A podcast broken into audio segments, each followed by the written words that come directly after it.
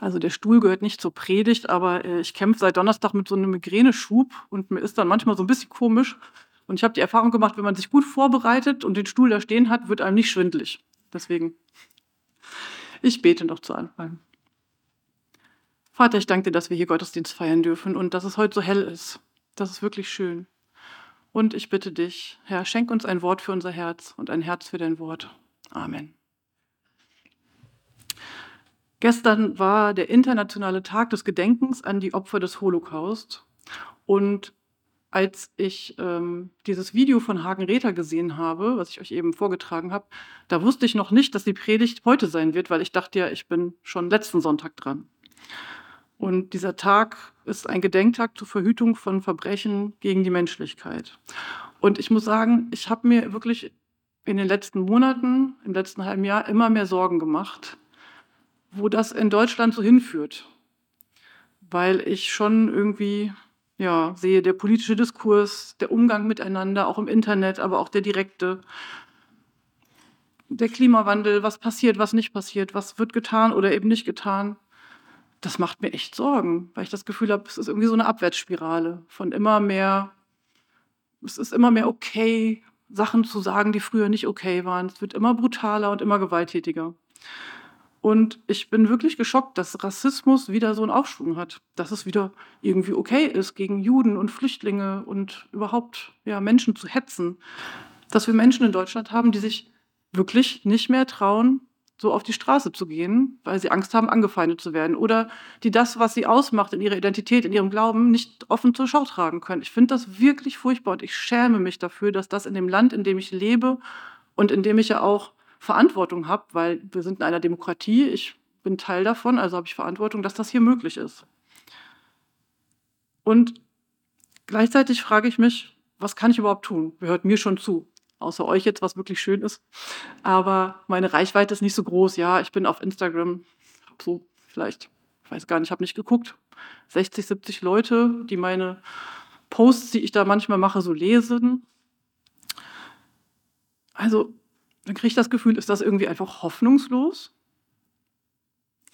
Es ist ja nicht nur bei uns, dass so ein Rechtsruck deutlich sichtbar ist, sondern es ist in ganz Europa, dass ähm, Parteien an die Macht kommen, dass, ähm, die ich doch eher fragwürdig oder bedenklich finde und die mir Angst machen mit ihrer Richtung. Und dann habe ich mich aber gefragt, darf ich denn überhaupt als Christ den Mut verlieren? Darf ich hoffnungslos sein? Oder muss ich nicht als Christ irgendwie ja schon immer so diese Fackel der Hoffnung hochhalten?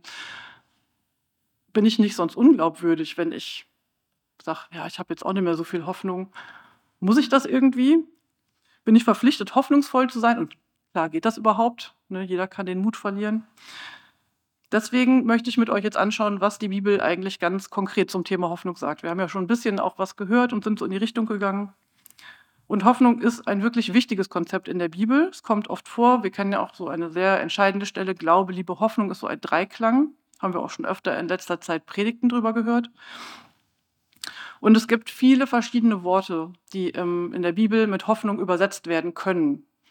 So, es gibt nicht das eine Wort, wo man genau weiß, ah, wenn das da steht, da ist auf Deutsch Hoffnung mit gemeint. Das ist ja oft so, ne, dass das nicht so einfach zu übersetzen ist. Es gibt im Alten Testament ähm, besonders zwei Wörter, die mit Hoffnung übersetzt werden. Das eine ist Jachal und das bedeutet wir warten auf etwas, wir erwarten etwas, wir verweilen. Wir hoffen. Es kann ein intensives Warten oder das Aushalten einer Situation bedeuten.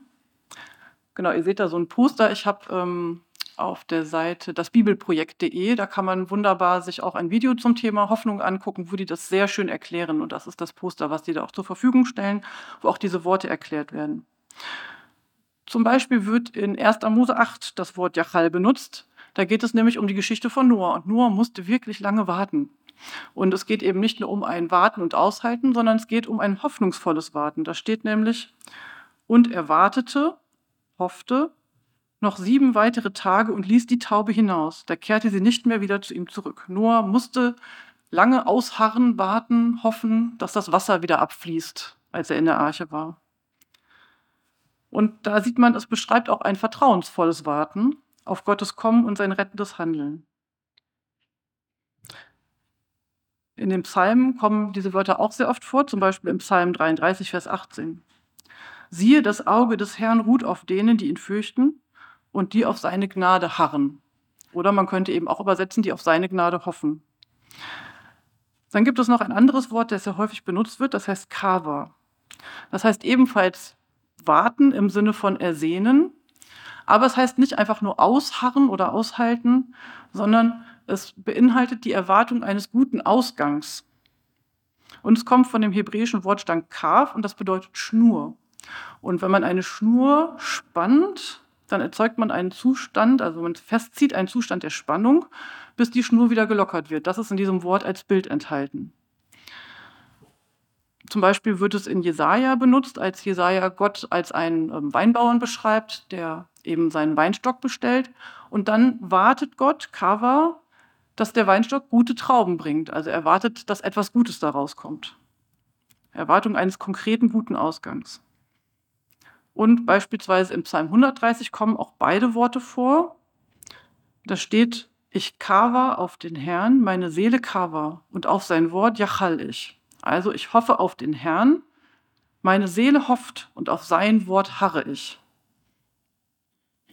Also heißt in der Bibel Hoffnung auf etwas warten oder etwas erwarten, kennen wir ja auch aus der Adventszeit.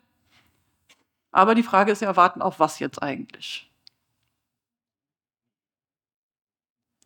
Jesaja war einer der Propheten zu der Zeit, als Israel das Volk in Selbstzerstörung versank, als ziemlich viel, ziemlich schlimm war und es auch aus menschlicher Sicht doch sehr hoffnungslos aussah. Und Jesaja sagt: Ich will auf den Herrn warten der jetzt sein Gesicht vor Israel verbirgt. Und da steht, ich will auf ihn cover. Also nicht einfach nur warten und die Situation aushalten, sondern auf ein gutes Ende warten. Die einzige Hoffnung, die Jesaja in diesen dunklen Tagen hat, ist die Hoffnung auf Gott selbst, dass Gott kommt. In dem Psalm wird das Wort Hoffnung in verschiedenen Ausprägungen über 40 Mal benutzt. Und auch da ist es fast immer Gott, auf den die Menschen warten auf den sie harren, auf den sie hoffen. Ich lese wahnsinnig gerne Fantasy-Bücher, weil es da auch häufig so ist, dass die Guten für ihre gute Sache kämpfen und sie befinden sich dann irgendwann in einer ausweglosen Situation, wo man so beim Lesen denkt, die haben ja überhaupt keine Möglichkeit mehr zu gewinnen. Es, es sieht wirklich so aus, also wenn das Buch hier zu Ende ist, dann furchtbar. Aber in diesen Büchern kämpfen die Guten, die Helden, meistens weiter.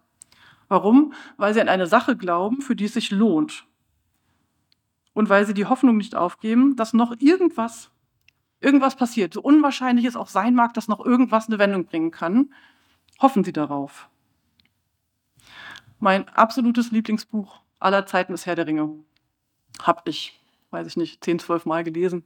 Kann ich fast auswendig. Und das erzählt wirklich eine Geschichte also eigentlich ist die Mission, die sie haben, von Anfang an zum Scheitern verurteilt. Das ist auswegslos.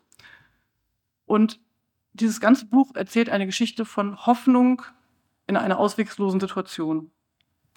Es gibt in einem, der sind drei Bücher, es gibt in einem Buch ein, eine Kampfszene, eine sehr prägnante, die Schlacht um Helmsklamm. Da wird die Festung von den bösen Orks, das sind so Monsterwesen, eingenommen und der König befiehlt den Rückzug in die Burg. Gleichzeitig wird das Festungstor durchbrochen. Viele von den Guten, von den Helden sind schon gestorben und die Helden sind eindeutig in der Unterzahl. Sie haben keine Chance. Viele sind schon umgekommen, viele sind verletzt, sie sind müde und abgekämpft und der Feind scheint unbesiegbar. Die ganze Hoffnung, dass doch noch irgendwas passiert, liegt auf dem Zauberer Gandalf. Der soll Verstärkung holen. Und man weiß aber schon, dass der noch rechtzeitig wiederkommt mit der Verstärkung, ist ein Ding der Unmöglichkeit. Trotzdem kämpfen alle weiter. Es steht das Weiterbestehen einer lebenswerten Welt auf dem Spiel, dass sie, dass sie das erhalten können, das Gute. Und deswegen geben sie nicht auf. Und im Buch, als Dunkelheit der Nacht weicht, bei Sonnenaufgang, trifft die erwartete Hilfe ein, auch wenn es eigentlich fast nicht möglich ist. Und die Schlacht wird gewonnen. In diesen Büchern ist Gandalf eine Person, die immer wieder in unwahrscheinlichen Situationen auftaucht. Häufig weiß niemand so genau, wo er war, was er gemacht hat, was eigentlich so, ja, was er eigentlich so treibt die ganze Zeit. Aber in den entscheidenden Momenten ist er da und er hilft. Er bringt Worte der Weisheit, er bringt konkrete Hilfe, auf ihn ist Verlass. Deswegen geben die Kämpfer nicht auf. Und das ist ein schönes Bild für biblische Hoffnung. Basiert auf einer Person.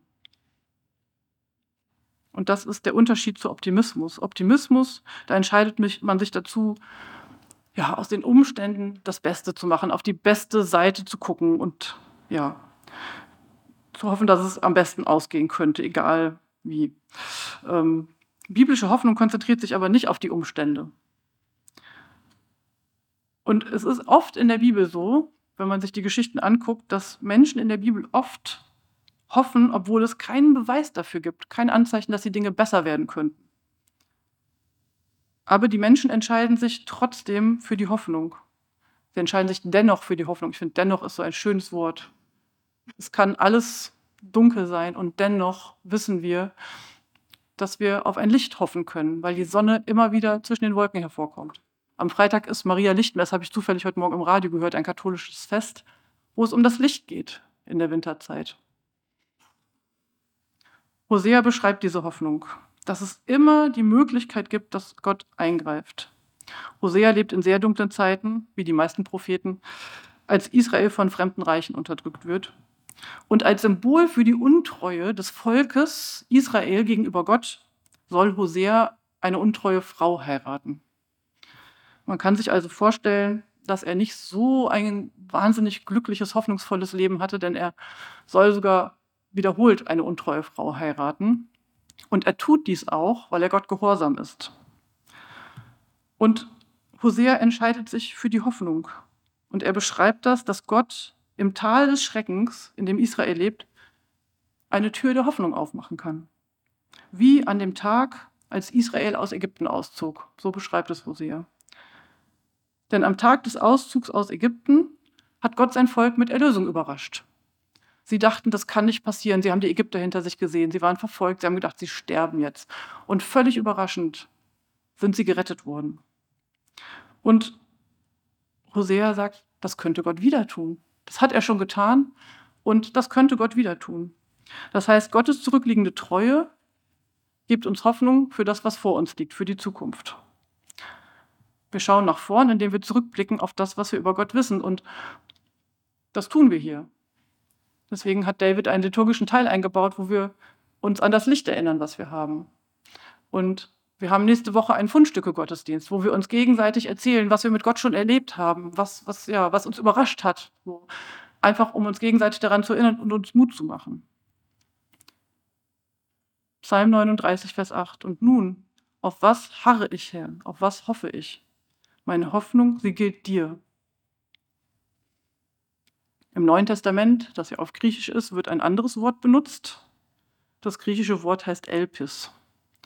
Und das haben schon die frühesten Jünger, also Jesus-Nachfolger, benutzt. Weil sich auch hier die Hoffnung auf eine Person gründet. Elpis heißt Hoffnung, Aussicht, Erwartung im Sinne von einer frohen Erwartung auf etwas Gutes. Mit der Zuversicht, es auch zu erhalten. Und dieses Wort bezieht sich auf etwas, das noch nicht sichtbar ist, das aber nicht zweifelhaft oder ungewiss ist, weil dieses Wort mit einem festen Grund verknüpft ist, nämlich Jesus Christus. Die Nachfolger von Jesus glaubten schon damals, dass Jesus Leben, Tod und Auferstehung Gottes überraschende Antwort darauf ist, dass die Menschen sich von ihm entfernen und Böses tun. Man könnte sagen, das leere Grab öffnet eine Tür der Hoffnung. Paulus sagt zu den Korinthern, 1. Korinther 15, Bleibt daher fest und unerschütterlich in eurem Glauben, meine lieben Brüder und Schwestern. Setzt euch mit aller Kraft für den Herrn ein, denn ihr wisst, nichts ist vergeblich, was ihr für ihn tut. Christliche Hoffnung zeichnet sich gerade dadurch aus, dass sie Kräfte freisetzt, auch in schwierigen Zeiten nicht zu resignieren. Da steht, nichts ist vergeblich, was ihr für ihn tut. Jede Kleinigkeit, die ich für Jesus tue, ist nicht vergeblich. Und auch wie der Paulus sagt zu den Kolossern, dabei geht es um ein unbegreifliches Wunder, das Gott für alle Menschen auf dieser Erde bereithält. Ihr, die ihr zu Gott gehört, dürft das Geheimnis verstehen. Es lautet, Christus lebt in euch. Und damit habt ihr die feste Hoffnung, dass Gott euch Anteil an seiner Herrlichkeit gibt. Nicht wegen irgendeinem Gedankenkonstrukt oder wegen irgendeiner moralischen oder ethischen Idee, auf die wir uns einigen. Nein, durch Jesus Christus, eine konkrete Person. Er hat gelebt, er ist Gottes Sohn, er ist für uns gestorben und er ist auferstanden. Das ist unsere Hoffnung. Ich habe schon oft erlebt, dass Menschen sich verändern. Auch hier in der Gemeinde oder besonders hier in der Gemeinde, würde ich sagen. Ich kenne Menschen, die früher zum Sonntagstreff kamen, die anfangs manchmal ungenießbar waren, aggressiv, ablehnend, unruhig, laut, was nicht per se immer schlimm ist, aber einfach in Situationen, wo es schwierig war auszuhalten. Und einige sind immer noch da. Und sie haben sich verändert. Sie sind ruhiger geworden. Sie sind in der Lage, Gespräche zu führen. Sie müssen nicht mehr Menschen beschimpfen oder wegschieben oder ablehnen. Sie sind freundlicher geworden. Und sie sind Teil dieser Gemeinde geworden. Und das hätte man am Anfang, hätte man das nicht gedacht. Hätte man sich nicht vorstellen können. Und warum ist das möglich? Ich glaube, es hat wirklich viel mit diesem Thema Hoffnung zu tun. Weil wir glauben hier in der Gemeinde, dass Jesus Christus für jeden Menschen zur Tür der Hoffnung werden kann. Und dass Christus bereit ist, in jedem Menschen zu wohnen. Und dass jeder eine Chance hat, Gott zu begegnen. Wir haben die Hoffnung, dass es gut werden kann, auch wenn es Zeit braucht. Und diese Hoffnung auf Christus, auf seine Kraft und Liebe, ermöglicht es uns, auch immer wieder schwierige Menschen willkommen zu heißen und ihnen zu begegnen, weil wir in ihnen die Würde von Jesus sehen und die Hoffnung haben, dass sie ihre eigene Würde auch wieder selber erkennen. Und ich muss sagen, diese Sichtweise prägt auch meine Arbeit in meinem Job. Ich arbeite ja mit Kindergartenkindern und mit Grundschulkindern und ich erlebe es leider oft, dass Kinder, die ein schwieriges Verhalten zeigen, die unangepasst sind oder die aufgrund von Beeinträchtigungen ein bestimmtes Verhalten zeigen, dass die auch schnell abgestempelt werden und in eine Schublade gesteckt und dass die als schwierig gesehen werden. Und ich habe leider, leider schon Lehrer gehört, die sagen, ja, es ist ja hoffnungslos bei dem. Das ändert sich nicht. Das ist. Pff. Und ich finde das so furchtbar, weil ich so viel positive Veränderung erlebe. Und ich glaube, dass das aus meiner persönlichen Hoffnung kommt, dass ich weiß, bei Jesus ist alles möglich. Und wenn ich diesen Menschen offen begegne und ihnen Raum gebe, dann können sie sich ändern. Und wenn ich das aus mir selber leisten müsste, wäre ich, glaube ich, relativ schnell ausgebrannt in meinem Beruf. Aber ich habe diese Basis. Ich habe euch als Gemeinde, was mich trägt, und ich habe diese Gewissheit, dass es Jesus ist, aus dem diese Hoffnung kommt. Und diese Hoffnung gilt wunderbarerweise nicht nur für Menschen. Es gilt für die ganze Schöpfung. Steht im Römerbrief, die ganze Schöpfung soll erlöst werden. Was Jesus in der Auferstehung erlebt hat, war sozusagen ein Vorgeschmack auf das, was Gott für das ganze Universum plant. Auch das macht mir unglaublich Mut und Hoffnung, weil das heißt, dass wir immer noch, auch wenn vielleicht irgendwelche Kipppunkte im Klimawandel erreicht werden, aber wir können immer noch was tun, denn wir haben immer die Hoffnung, dass Gott eingreift. Das heißt, alles wird gut. Gott liebt diese Welt und gibt sie nicht auf und es gibt eine Tür der Hoffnung. Und christliche Hoffnung ist mutig und erwartet die Rettung der Menschheit und des ganzen Universums. Und das hört sich vielleicht ein bisschen verrückt an oder wie aus einem Fantasy-Roman, aber es ist das, was ich glaube und es ist das, was die Bibel uns sagt. Biblische Hoffnung ist kein Optimismus, der auf irgendwelchen Wahrscheinlichkeiten basiert. Es ist eine Entscheidung darauf zu warten, dass Gott die Zukunft bringt die so überraschend ist wie die Auferstehung eines gekreuzigten Mannes vom Tod. Christliche Hoffnung schaut zurück auf den auferstandenen Jesus, um dann nach vorn zu schauen. Und so warten wir. Darum geht es bei dem biblischen Begriff Hoffnung. Und während ich an der Predigt saß, ist etwas Unglaubliches passiert. Ich habe euch am Anfang ja so erzählt, dass mir das Angst und Sorge macht, wo es in Deutschland hinläuft, wie es politisch geht, wie die Menschen miteinander umgehen. Und dann ist in den letzten Wochen plötzlich Bewegung ins Volk gekommen. Und ich meine jetzt nicht das jüdische Volk in der Bibel, ich meine das deutsche Volk ganz konkret hier und jetzt. Seit mittlerweile Wochen gehen Menschen auf die Straßen, um zu demonstrieren. Letztes Wochenende waren über 1,4 Millionen Menschen, da gibt es unterschiedliche Zählweisen, ich weiß, aber sagen wir mal ungefähr eine Million Leute, waren auf den Straßen für die Demokratie und gegen den Rechtsradikalismus. Auf Fotos kann man Plakate sehen wie Nie wieder ist jetzt oder Liebe statt Hass. Ich habe schon lange gehofft, dass irgendwas passiert, aber ich wusste nicht wie, ich wusste nicht, wie man das anschieben kann, was man tun kann. Dass aus einer schweigenden Mehrheit eine laute, sichtbare Mehrheit wird. Aber ich habe gehofft. Und ich denke, weil ich schon oft erlebt habe, dass es immer noch Hoffnung gibt, auch wenn es unwahrscheinlich scheint, habe ich diese Hoffnung nie aufgegeben. Meine frühere Chefin in Wiesbaden, die hat immer gesagt, Gott kommt spätestens rechtzeitig. Ich würde mir manchmal wünschen, er käme ein bisschen früher, aber Gott kommt spätestens rechtzeitig. Auch das habe ich in den letzten Wochen immer mal erlebt, wenn ich nach Essen für den Sonntagstreff gefragt habe, wenn ich die Einkäufe organisiert habe, dass ich manchmal dachte, uh, das wird ganz schön knapp. Und dann waren aber rechtzeitig Menschen da. Ich denke nicht, dass ich als Christ zwangsverpflichtet bin zu hoffen. Aber ich kann da nur für mich sprechen, ich kann nicht anders weil das für mich so sicher ist, dass Jesus Christus für mich gestorben ist, kann ich nicht anders, als zu hoffen und das nicht aufzugeben. Alles, was ich aus der Bibel über Gott weiß, alles, was ich selbst mit Gott erlebt habe, alles, was ich durch die Gemeinschaft mit euch höre und sehe, lässt mich hoffen auf Gottes Eingreifen, auf die Erlösung dieser Welt und auf ein gutes Ende.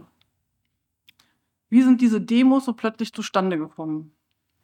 Der Auslöser war das Bekanntwerden eines Treffens von Rechtsextremen im November in Potsdam, an dem auch Politiker der AfD teilnahmen. Und diese Enthüllungen über menschenverachtende Aussagen und Pläne, die dort gemacht wurden, brachten die Menschen in Deutschland auf die Straßen. Und es ist für mich nicht ganz nachvollziehbar, warum das ausgerechnet der Auslöser war, weil die Pläne dieser Menschen schon länger bekannt sind. Man kann das im Internet nachlesen, man kann Parteiprogramme lesen, wenn man möchte. Man kann menschenverachtende Aussagen von Politikern im Internet nachlesen oder sogar in Videos sehen. Es ist offiziell bekannt, dass Teile der AfD als rechtsextrem eingestuft werden und dass da Faschisten mitregieren.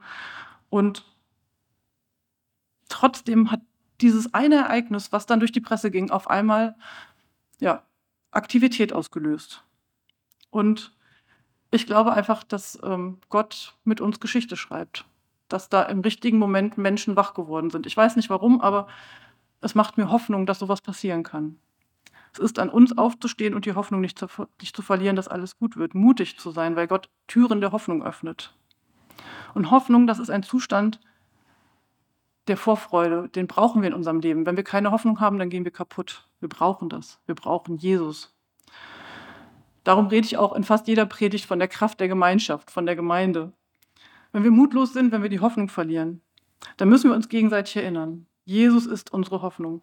Darum feiern wir heute Nachmittag im Sonntagstreff das Abendmahl. Darum feiern wir nächste Woche im Fundstücke Gottesdienst das Abendmahl. Das ist unsere Erinnerung daran, dass Jesus unsere lebendige, begreifbare, nachvollziehbare Hoffnung ist, über die wir sprechen können. Morgen ist hier vor dem Rathaus in Leverkusen eine Demo für den Erhalt der Demokratie und gegen Rechtsextremismus. Und ich gehe dahin. Nicht in erster Linie, weil ich unbedingt politisch aktiv werden will oder ein politisches Statement setzen will, aber ich möchte zeigen, in was für einem Land ich leben möchte. Und auf meiner Pappe wird stehen, alles, was ihr tut, geschehe in Liebe, die Bibel. Wer mitgehen mag, kann sich um 17.30 Uhr mit mir und meiner Mama im Café Extrablatt treffen. Wir werden vorher ein bisschen essen, falls ihr Lust habt, dabei zu sein. Und dann können wir gemeinsam dorthin gehen. Und vielleicht denkt ihr, so ein Statement hat in der Predigt nichts zu suchen. Das ist politisch oder ich weiß nicht. Aber ich kann nicht anders, weil ich das Gefühl habe, wenn ich jetzt nicht meine Meinung sage und das öffentlich tue, dann habe ich was verpasst. Ich muss das tun. Und ich glaube, dass diese Welt so dringend unsere Hoffnung als Christen braucht. Ich glaube es wirklich. Ich glaube, wir haben so viel Positives in diese Gesellschaft reinzugeben. Nicht nur von Gott zu erzählen, sondern vorzuleben, warum wir Hoffnung haben. Ich glaube, dass diese Welt die Hoffnung der Christen dringend braucht. Zum Abschluss möchte ich euch noch ein Zitat vorlesen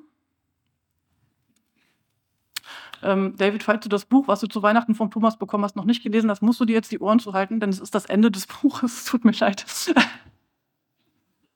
Aber ich glaube, man vergibt sich nichts, wenn man es auch zweimal hört. Es geht um einen Mann, der in dem ganzen Buch damit ringt, etwas zu tun oder nicht zu tun. Er, ähm, ja, er hat das vage Gefühl, vielleicht müsste er, aber er weiß es noch nicht. Ich gehe jetzt nicht so sehr ins Detail, damit David das Buch noch in Ruhe lesen kann. Ähm, genau, aber ich lese euch vor die Gedanken von diesem Mann, von Furlong, ähm, am Ende des Buches. Während sie weiterging und immer mehr Menschen begegneten, die Furlong kannte, fragte er sich, ob es überhaupt einen Sinn hatte, am Leben zu sein, wenn man einander nicht half. War es möglich, all die Jahre, die Jahrzehnte, ein ganzes Leben lang weiterzumachen, ohne wenigstens einmal den Mut aufzubringen, gegen die Gegebenheiten anzugehen und sich dennoch Christ zu nennen und sich im Spiegel anzuschauen? War es möglich, dass das Beste in ihm zum Vorschein kam, an die Oberfläche drang? Ein Teil von ihm, wie auch immer man ihn nennen wollte, gab es dafür überhaupt einen Namen, geriet außer Rand und Band. Das wusste er.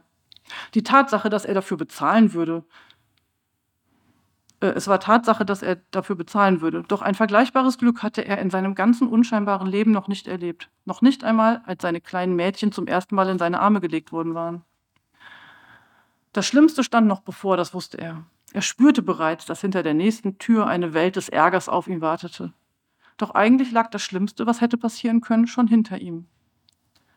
Das, was nicht getan worden war, aber hätte getan werden können, und damit hätte er bis ans Ende seiner Tage leben müssen. Als er mit dem barfüßigen Mädchen die Straße zu seiner Haustür hinaufstieg, war seine Angst weit größer als jedes andere Gefühl. Doch in seinem närrischen Herzen hatte er nicht nur die Hoffnung, nein, den berechtigten Glauben, dass sie es schaffen würden. Amen. Gott, ich danke dir, dass du unsere lebendige Hoffnung bist, dass du uns Jesus gegeben hast, dass wir diese Hoffnung nicht aus den Augen verlieren. Und ich danke dir, für dieses Privileg, dass wir uns gegenseitig segnen dürfen, dass wir das Gute, was wir von dir haben, weitergeben dürfen. Und so segne ich euch im Namen des Gottes, der Hoffnung bringt, im Namen des Vaters, des Sohnes und des Heiligen Geistes, segne ich euch für die kommende Woche. Amen. Einen schönen gesegneten Sonntag wünsche ich euch.